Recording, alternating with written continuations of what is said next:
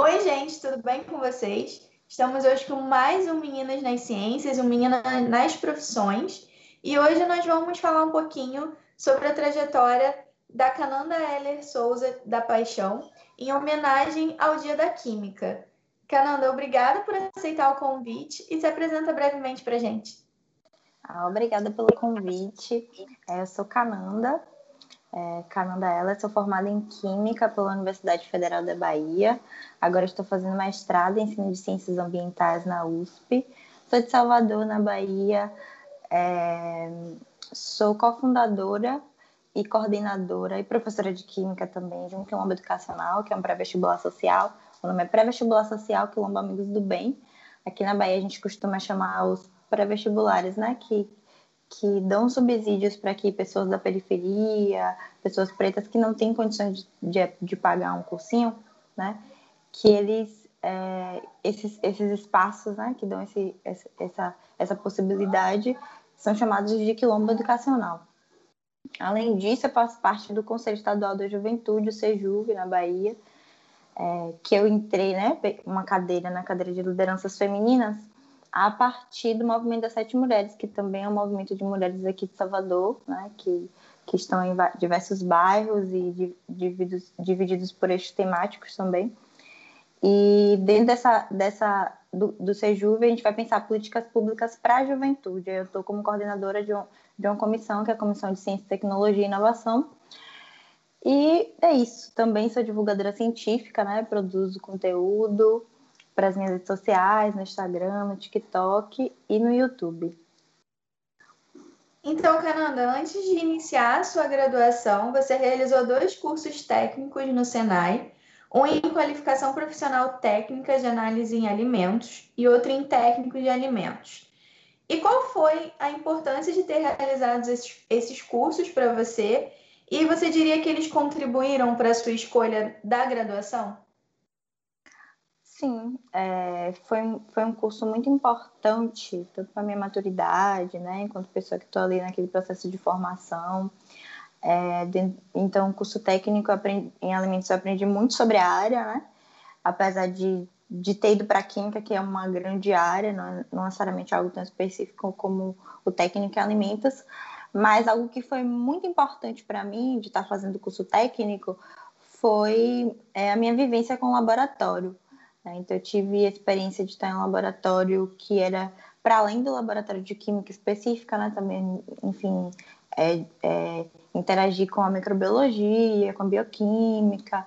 Então, eu tinha uma vivência de laboratório, né? A nível técnico, antes de entrar na graduação em química. Então, essa experiência foi muito importante para eu já saber, né? Sobre é, vidrarias, ter, saber manusear, né? Fazer alguns tipos de coisas que eu vou fazendo na graduação, mas que eu já tinha esse conhecimento prévio, então o curso técnico me, me ajudou bastante nesse sentido. E você cursou Química pela UFBA, a Universidade Federal da Bahia. E como foi para você ingressar na universidade? Quais foram os maiores desafios? Sim, eu cursei Química. É, para mim foi um processo, né? Eu saí do, da graduação em 2014 em 2013, e em, 2014, em 2013 eu tentei o Enem não consegui passar em nenhuma graduação. Aí em 2014 eu fui nesse processo de estudar, né, de fazer, de me preparar, participei de um pré-vestibular social de outro quilombo educacional aqui no meu bairro e também conciliava o estudo para tentar entrar na universidade com o curso técnico que ainda não tinha terminado, que eu só, só vim terminar depois, é, quando eu estava na graduação. Então, assim, para mim, esse percurso que era muito difícil mesmo era conciliar as minhas atividades que eu tinha, né?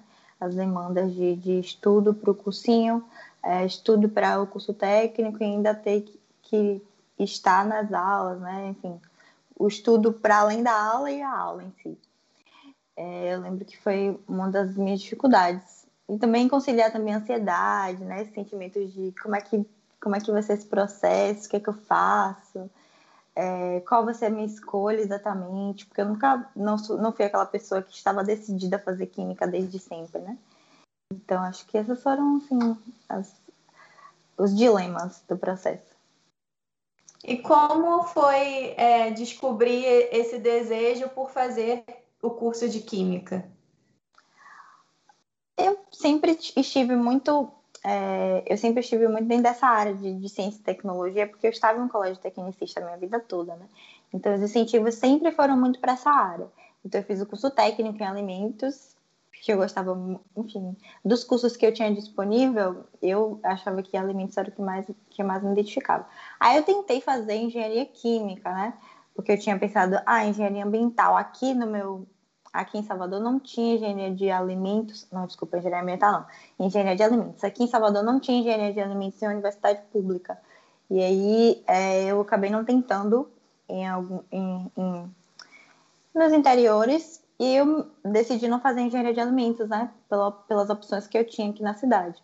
Eu tentei engenharia química, como eu queria também muito a UF, eu passei em química para depois pensar em migrar, assim, né? Porque muita gente faz isso, entra em química e migra, porque dentro da própria universidade a gente tem possibilidade de fazer transferência interna. Mas aí quando eu passei em química eu percebi, nossa, eu gosto de química, né? Não da engenharia. Que a gente tem aquelas matérias de base e tudo mais, contato com a galera de engenharia. E eu estava entendendo que a minha área mesmo era química, não, não da parte industrial, não da engenharia em si. E o seu trabalho da graduação teve como título Quem vai, Quem vai chegar primeiro, a bala ou a ciência? As potencialidades e as dificuldades que as e os licenciadas e licenciados em Química têm em relacionar ensino de Química e as relações étnicos raciais. Conta um pouco para gente de quais foram os objetivos desse trabalho que você realizou e como que você vê a importância desse trabalho hoje? É, bom, eu sempre fui muito tocada, né, por estar discutindo essas questões, porque eu venho de um percurso que eu passei por um quilombo educacional, e dentro desses espaços a gente tá, é, tem essa, essa discussão, né, racial, então eu tive contato com, foi o primeiro momento que eu tive contato com lideranças negras, que eu fui entender sobre né, essa questão de identidade, de racismo, então, quando eu entro na universidade, eu também participo de um coletivo, o coletivo da Andara, que a gente vai discutir sobre raça, gênero, classe. E aí, quando eu estou no meu processo de graduação, na minha formação, vou pesquisar sobre algo que eu quero, que eu gosto, que eu me identifico, que eu vejo que faz sentido para mim, né, também. Que é muito parte, parte de você para o coletivo, do coletivo para você, né? Acho que não está muito dissociado. E aí, é, nesse momento, eu entendo que eu estava tentando é, relacionar química com raça ou com gênero, só que eu não estava conseguindo escolher um, um, objetivo, né? Você vai pensar uma pergunta na sua pesquisa para você, né, ir por esse, dentro desse percurso e tentando responder, né, pesquisa do TCC. E aí eu batendo cabeça ali com o meu orientador e a gente, eu falei, ah, professor, eu não sei relacionar uma coisa com outra, e eu quero saber como é que as pessoas, né, dentro da graduação de Química, estão fazendo isso na sua prática docente, né? Se estão fazendo, como estão fazendo, né? Se estão se estão conseguindo ou não, né? Então, a, o objetivo do trabalho era saber como que os licenciandos e licenciandas, que era a galera que estava para se formar em Química, é, estavam né, relacionando Química com a educação das relações étnico-raciais. E para isso, é, eu tive como, como possibilidade ali um grupo de estagiários, né, que estava na parte de estágio de química, no segundo estágio, já dentro da sala de aula, praticando e tudo mais. E aí foi esse processo, né, de, de, de entrevistar eles, eles analisarem um material que se relacionava com química, educação das relações antirraciais, depois eles produzirem uma sequência didática, depois eu fazer uma entrevista individual com eles. E aí, assim, é, tiveram muitos materiais potentes, né? Dentro do, até da estrutura metodológica da pedagogia que eu estava utilizando para analisar os trabalhos, que era a pedagogia histórico-crítica, e também é, do ponto de vista de dessa relação, né, de como é que eles relacionavam química com a educação das relações étnico-raciais. É, do, deles terem esse arcabouço, deles terem, deles usarem mesmo, de artifícios, enfim, e de fazer acontecer ali a relação. Só que o que acontecia muito era que, por exemplo, a gente quer falar sobre racismo ou a gente quer falar sobre essas questões dentro da sala de aula, né, de raça, etnia, não, não, não só do ponto de vista da, da violência, mas da construção da autoestima, da identidade, né? E aí, é, a gente, só que o só que a gente tem medo, né? A gente não tem essa, essa formação para isso. A gente não, não sabe onde pesquisar, não sabe, é, não tem aquela ótica para dizer, olha, isso aqui, né? Pode ser racista, se eu, assim, eu posso estar usando algo, material, que pode estar indo contra, né? Que pode prejudicar ainda mais a realidade objetiva racista que está aí posta para a gente, né? Então, existia muita coisa positiva, mas ao mesmo tempo os professores eles não eram preparados para isso, né? Então, porque o próprio currículo acadêmico é muito embranquecido, eurocêntrico, a gente não tem referências negras, tanto do ponto de vista de cientistas negros, como da, da cosmovisão, né? De como que, como que seria pensar essa ciência a partir dessa outra cultura. Sim. E como é que você vê a presença feminina principalmente a presença de mulheres negras na química, que é a sua área? Eu, é... bom, por exemplo, a gente tem a premiação do, do, do, Prêmio Nobel da Química e que nunca teve, né, mulheres negras é, premiadas pelo Prêmio Nobel, que seria, enfim, né, um, um, uma, o, o ápice do reconhecimento aí em relação a isso. Mas dentro da minha vivência, assim, eu tive a possibilidade, né, dentro aqui da UFBA, de ter contato com professora de química negra. Isso foi muito importante também, né, para o meu percurso. E eu entendo que é, esses incentivos, principalmente pra, nas áreas de ciência, né, quando a gente vai observar, enfim, as, as pesquisas, a gente vê que as meninas, elas elas estão sempre indo para essa para esses cursos que estão mais relacionados ao cuidado, etc. Né? Quando a gente vai para essa área de ciência, principalmente ciências exatas, matemática, química, enfim, essas outras ciências a gente é um pouco que deixado de lado, né? A gente não não consegue criar uma associação com aquilo ali, não é que a gente não consegue, mas é, a gente não é incentivado, né? A gente não, não está ali naquele ambiente e não, não ter esse incentivo para que meninas estejam dentro da área de pesquisa de ciências.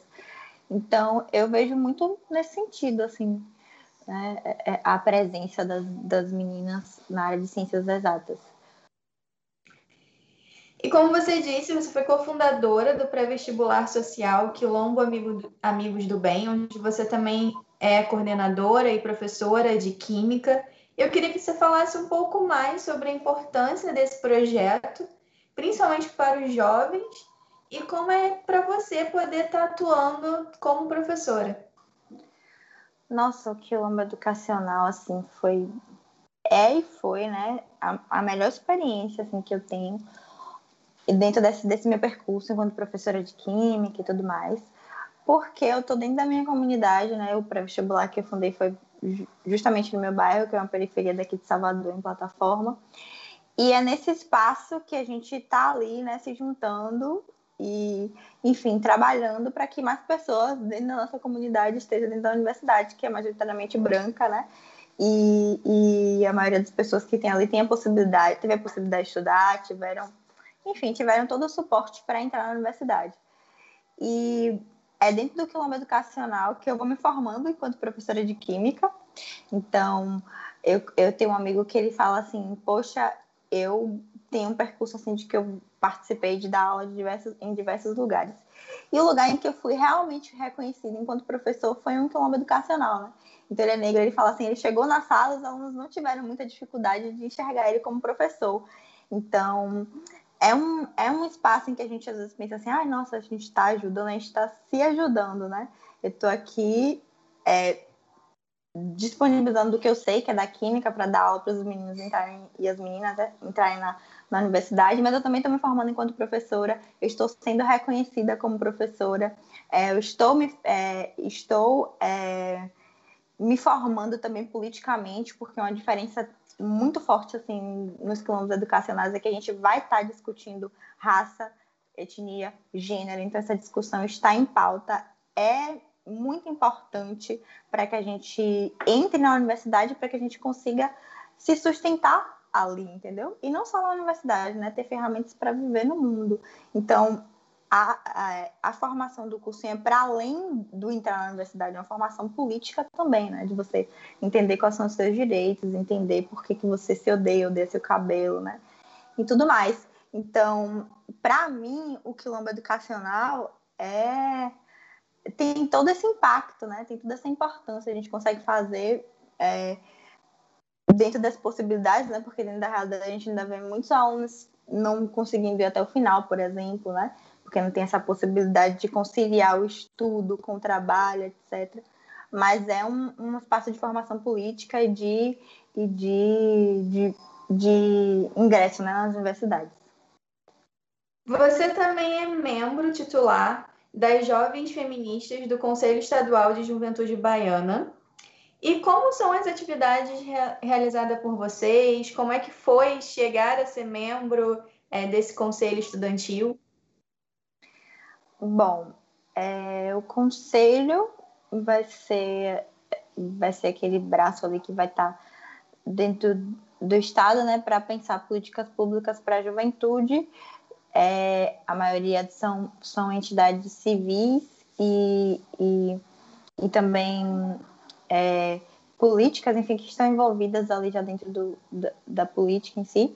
Aí eu participo com, dentro de uma entidade civil, que é o Movimento das Sete Mulheres de Salvador. E, e aí foi isso, né? A gente tentou pleitear uma cadeira ali a partir de, de de uma votação que aconteceu com, com as pessoas que estavam envolvidas, envolvidas, né? Geralmente são representantes de algum tipo de movimento que esteja acontecendo na Bahia.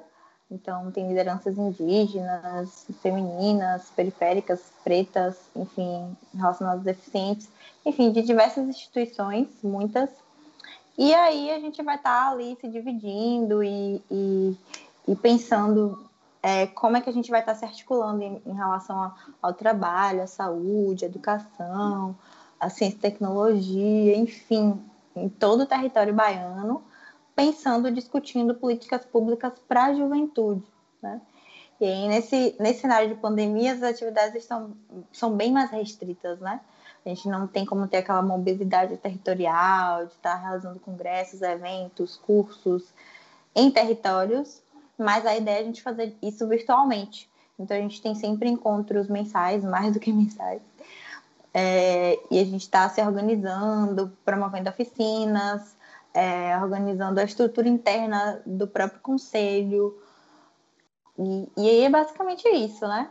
Eu, tô, eu estou, assim, dentro da organização do conselho, a gente divide por grupos de trabalho e comissões. E eu estou dentro de uma comissão, que é uma comissão de ciência, tecnologia e inovação. Estou como, como coordenadora dessa comissão e aí a gente vai né, pautando essas questões de ciência, tecnologia e inovação para a juventude baiana. E recentemente você passou para o mestrado em ensino de ciências ambientais na USP. Parabéns, por sinal. Obrigada. E como você decidiu seguir aí para o meio acadêmico e realizar um mestrado? Olha, quando eu entrei na universidade, eu tinha passado pelo, pelo, pelo curso técnico, eu, eu tinha entendido que eu já estava um pouco saturado do laboratório e que eu iria queria ter algo mais relacionado para o campo, né, para fora. E aí eu entendi, encontrei é, é, me encontrei nesse espaço aí de ser professora. E aí eu, é, eu acho que é um, um, movimento assim que muitas pessoas fazem, né, que é seguir essa carreira acadêmica, não só quando é professora, mas é, enfim, quando eu decidi ser professora foi quando eu decidi que eu iria seguir carreira acadêmica. E quando estava ali na universidade, imersa, né, participando de, de grupos de extensão, diversas coisas, então eu decidi que eu iria fazer mestrado, que iria fazer doutorado, né? e seguir. Tinha essas referências de professores. E aí, e aí foi, foi meio que nesse sentido. Acho que a, a carreira acadêmica é muito importante para a gente estar tá nesse processo de continuar se formando. E não só para a gente continuar se, informa, se formando, mas de produzindo algo, sabe? Eu gosto muito da ideia de estar tá ali enquanto pesquisadora, de estar tá construindo alguma coisa, de estar trazendo um retorno para a comunidade em si. E aí eu tentei o mestrado na USP, né? Estou, inclusive, fazendo outra seleção de programa, que a gente tenta, às vezes, mais de um, né? Mas eu estou nesse programa de mestrado agora, estou bem feliz. E é isso. Não sei se eu respondi a pergunta. Respondeu sim. Hum. E como é que tem. Bom, como está sendo esse processo de se tornar uma mestranda durante a pandemia? Você fez esse processo durante agora a pandemia. E como foi, como tem sido a experiência de não só estudar, mas também estar tá trabalhando durante a pandemia? É a sensação é de fazer tudo dentro de casa. É, eu, assim, tem a, a situação, o contexto todo é, é muito desesperador, né? A gente fica muito triste todo dia, notícias péssimas e a gente está passando por uma situação atípica com um governo que o pior governo que a gente poderia ter, assim. E mas a minha relação com o mestrado dentro de casa, com as minhas produções de conteúdo, tem sido eu tenho gostado, tem sido importante. É, eu acho que o fato da gente estar tá em casa e estar tá usando as coisas virtualmente, né? me deu possibilidade, por exemplo, de estar tá fazendo uma seleção em São Paulo sem ir para São Paulo. Isso foi ótimo, né? Eu já tinha pensado em fazer uma seleção, de fazer seleção na USP, então eu estava me preparando para como é que seria, né? Essas seleções pagando para ir. Então hoje a gente tem essa possibilidade, né, de fazer uma seleção, sei lá, no sul, no norte, em casa.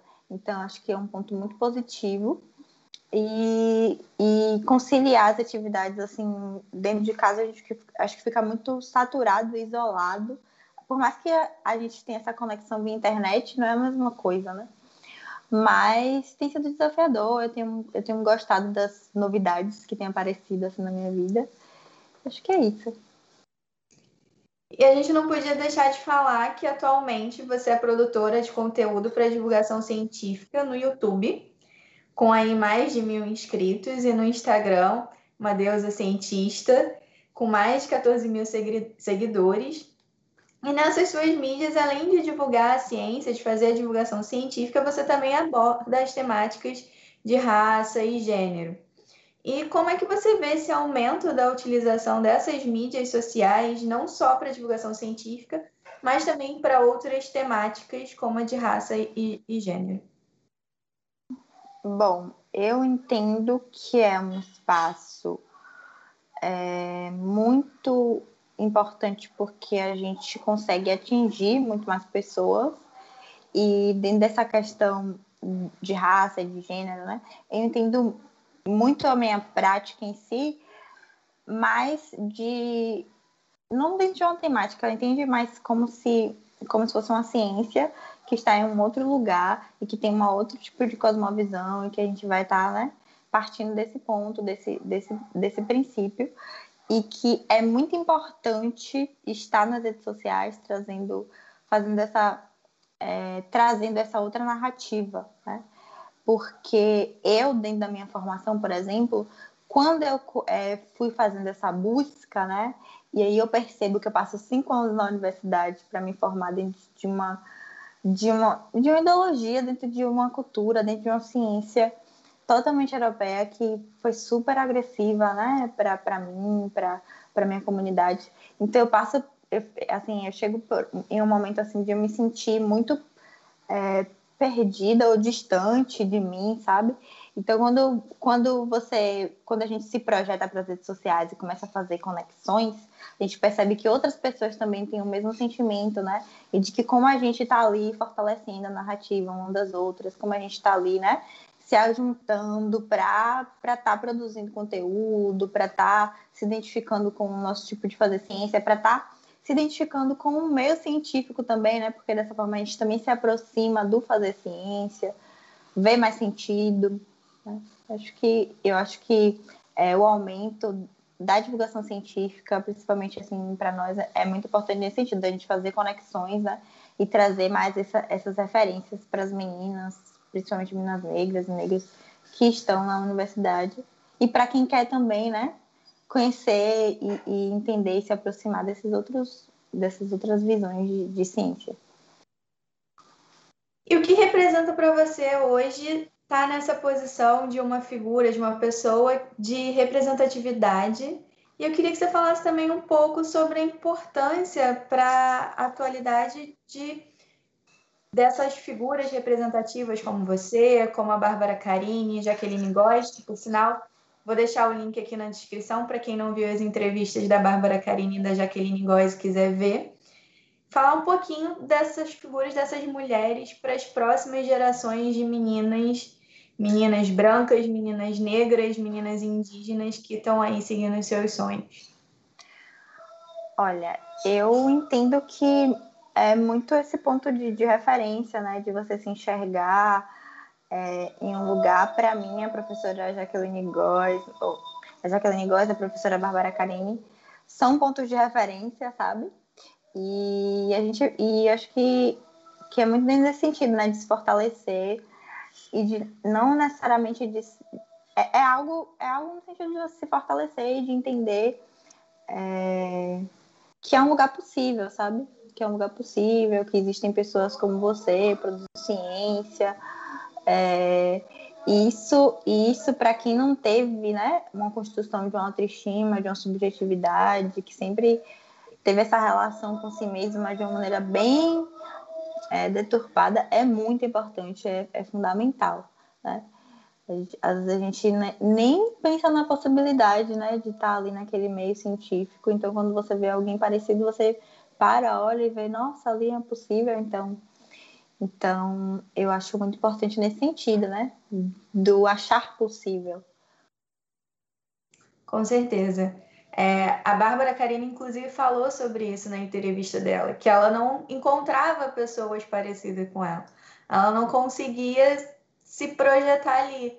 E hoje Ainda bem que ela persistiu e tem, temos a Bárbara Carini, temos a Jaqueline Góes, temos você para poder inspirar as próximas meninas a, a seguirem a, e a se verem nesses lugares. Sim, muito importante. E como é que você vê o crescimento da divulgação científica e da popularização da ciência? E o que você acha que ainda falta, apesar desse crescimento, para a ciência ocupar o seu devido lugar de respeito? Bom, eu vejo a divulgação científica como uma forma de, de aproximação né, da, da população em si, porque a ciência tem que fazer sentido para a comunidade. Então, é, se a gente não está na comunidade, se a gente não, não populariza, se a gente se coloca em um pedestal muito distante das pessoas, fica muito difícil mesmo de confiar, de, eu acredito que a confiança ela não é só daquele lugar de autoridade, sabe? É no sentido da gente compartilhar mesmo o que a gente sabe, compartilhar o que a gente produz, né? Compartilhar, inclusive, as nossas limitações e compartilhar é, o que a gente está produzindo, quanto que a gente é importante, quanto que a gente traz de impacto né, para a sociedade, como que é, sem a ciência a gente não vai ter como né, estar ali organizado e, e, e, e se, se mantendo mesmo. Então, eu acho, eu acredito que a divulgação científica ela tem um, um papel que é, que é crucial, né? Que é fazer essa ponte das universidades, dos laboratórios que estão ali, né? Dentro daquela, daquelas quatro paredes com, com a população população. E agora, nesse contexto de pandemia, a gente é, tem, tem visto muito essa desinformação, né, fake news, que é um dos instrumentos que, o, que o, o projeto e o governo que está aí estabelecido, né, tem usado para para ir, ir contra mesmo a população em si. Então, é, se aproximar da, da, da, da população é, é, é fundamental, é, é é essencial. E agora a gente vai para uma parte que eu gosto bastante, uma parte mais pessoal da nossa entrevista, saindo um pouco dessa parte acadêmica e curricular. É, eu queria começar perguntando para você se ao longo da sua trajetória até o momento, seja da sua trajetória acadêmica ou da sua vida pessoal, alguma mulher te incentivou a sempre seguir em frente? Minha mãe, minha avó, sempre. É porque, assim, dentro de casa, né, a gente tem, enfim, um suporte imenso. Então, acho que minha mãe, minha avó, minha, minha outra avó também, que elas não estiveram na universidade. Inclusive, minha primeira vez que ela vai na universidade foi quando eu estou defendendo meu TCC. E é isso, eu acho que todo suporte, todo incentivo de, de até eu falar assim, minha mãe, não, eu quero fazer isso. E para ela é muito desconhecido, né? O que é isso? Sei lá, mestrado, doutorado, você vai continuar estudando e, e, e, não, e não vai começar a trabalhar nunca, sabe? E chegar o momento dela parar e falar, não, tô confiando nisso aqui e tô te incentivando, sabe? Um incentivo de chegar junto de, e de querer me projetar para frente. Então, minhas, minha avó e minha mãe são com certeza assim um, um, um alicerce, assim, um ponto de apoio. E se você pudesse encontrar a Cananda do futuro, se você pudesse ver essa Cananda no futuro, como é que você espera, como é que você acha que ela vai estar? Nossa, no futuro eu espero estar tá se for daqui a dois, três anos com mestrado, daqui a uns sete anos com doutorado, seguindo a carreira acadêmica, é, com os pés firmes no chão, sabe? De, de entender de onde eu vim e, e trilhar assim, meu caminho com muito equilíbrio. É, quero conquistar as coisas que eu tenho assim de meta de sonho, de, de, de, de desejos pessoais, sabe? E, e é isso. Eu, eu espero estar mais madura também, com, com a mente mais forte, assim. Eu, eu espero isso, eu tenho, tenho esses desejos nesse, nesse sentido. Como nem tudo a gente coloca no Lattes, nem tudo é computado no Lattes, entre essas coisas, alguns sonhos e umas metas.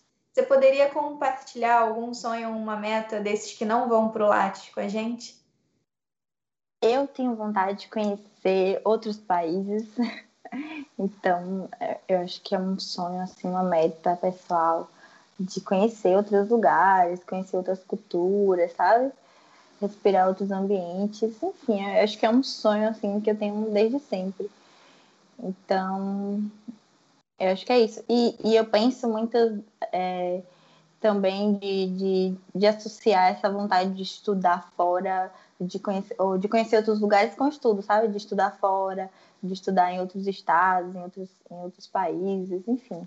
Acho que são metas e, e, e sonhos.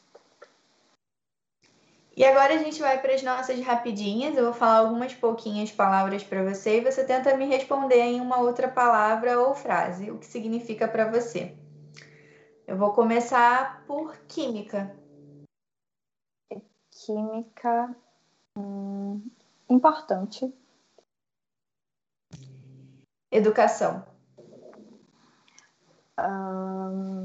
Educação é transformador. Ser professora. Ser professora é... pode ser frase também, né? Tô falando palavras. Pode. É ter ser professora é, tem um papel social ali de, de um agente transformador, é amor, é, é, é, acho que é isso, amor também. Meninas nas ciências. É essencial, vamos todo mundo ocupar esses espaços, meninas ocupem. E para finalizar o nosso vídeo, eu queria que você deixasse uma mensagem para as próximas meninas que queiram fazer o curso de Química ou seguir qualquer outra área da ciência, mas sempre seguindo os seus sonhos. Sim, ah, que ótimo. É, eu, eu desejo que vocês saibam que vocês querem, né? Não assim no sentido definitivo, mas que busquem entender, eu gosto disso. Então, isso é possível para mim, eu vou fazer, eu vou tentar e fazer, sabe? É, o curso de Química é um curso, assim, a gente, às vezes a gente pensa, ah, é muito difícil. Acho que todas as áreas têm suas dificuldades. E, mas se você gosta daquilo ali, não vai ser tão difícil, né? Vai ser prazeroso, vai ter aqueles desafios. Então, é, é, então entrar naquele espaço, né? Aproveitar. Um dia desses eu falei isso e, e aí me julgaram assim, porque eu falei, ah, aproveite o que a universidade tem para te dar, sabe? E eu acho muito importante a gente entrar na universidade e aproveitar e não entender aquele espaço como como é, para você entrar e adoecer, sabe? É você ser estratégica mesmo, de entender, olha, eu não vim aqui para adoecer, então eu não vou deixar esse ambiente me adoecer, né? A, aos níveis que, que muitas vezes a universidade pode proporcionar, porque você tem que produzir muita coisa, né? Você tem que estar tá ali o tempo todo. Então, é muito importante você, você é, ter esse pé no chão de, de aproveitar mesmo, de, de vivenciar os, os cursos, vivenciar os grupos de extensão, vivenciar os espaços, mas de uma maneira né, mais prazerosa, que não fique algo pesado para você. Importante, acima de tudo, assim, nós enquanto mulheres e mulheres negras, a gente entender os nossos direitos, né? Então, se você entrar na universidade, saber quais são os seus direitos, quais são os suportes que a universidade pode te dar enquanto mulher, enquanto mulher negra, porque isso vai te ajudar muito a permanecer, a continuar, né? A terminar. Eu vejo muitas meninas que engravidam ou que já entram grávidas, então a universidade pode ter um suporte para vocês, sabe? Então, acho que, que é muito nesse sentido. Obrigado, Cananda, por compartilhar aqui um pouquinho da sua trajetória com a gente. Obrigada também pelo convite. E logo voltamos com mais Meninas nas Ciências. Não se esqueçam de dar um like nesse vídeo, se inscrever no canal. Vai lá no canal da Cananda também. Vou deixar o link aqui do canal da Cananda e do Instagram. E do nosso Instagram também, para vocês seguirem e acompanhar lá todas as nossas postagens e também os nossos podcasts com as entrevistas. Então é isso, obrigada pelo convite. É isso. Bom,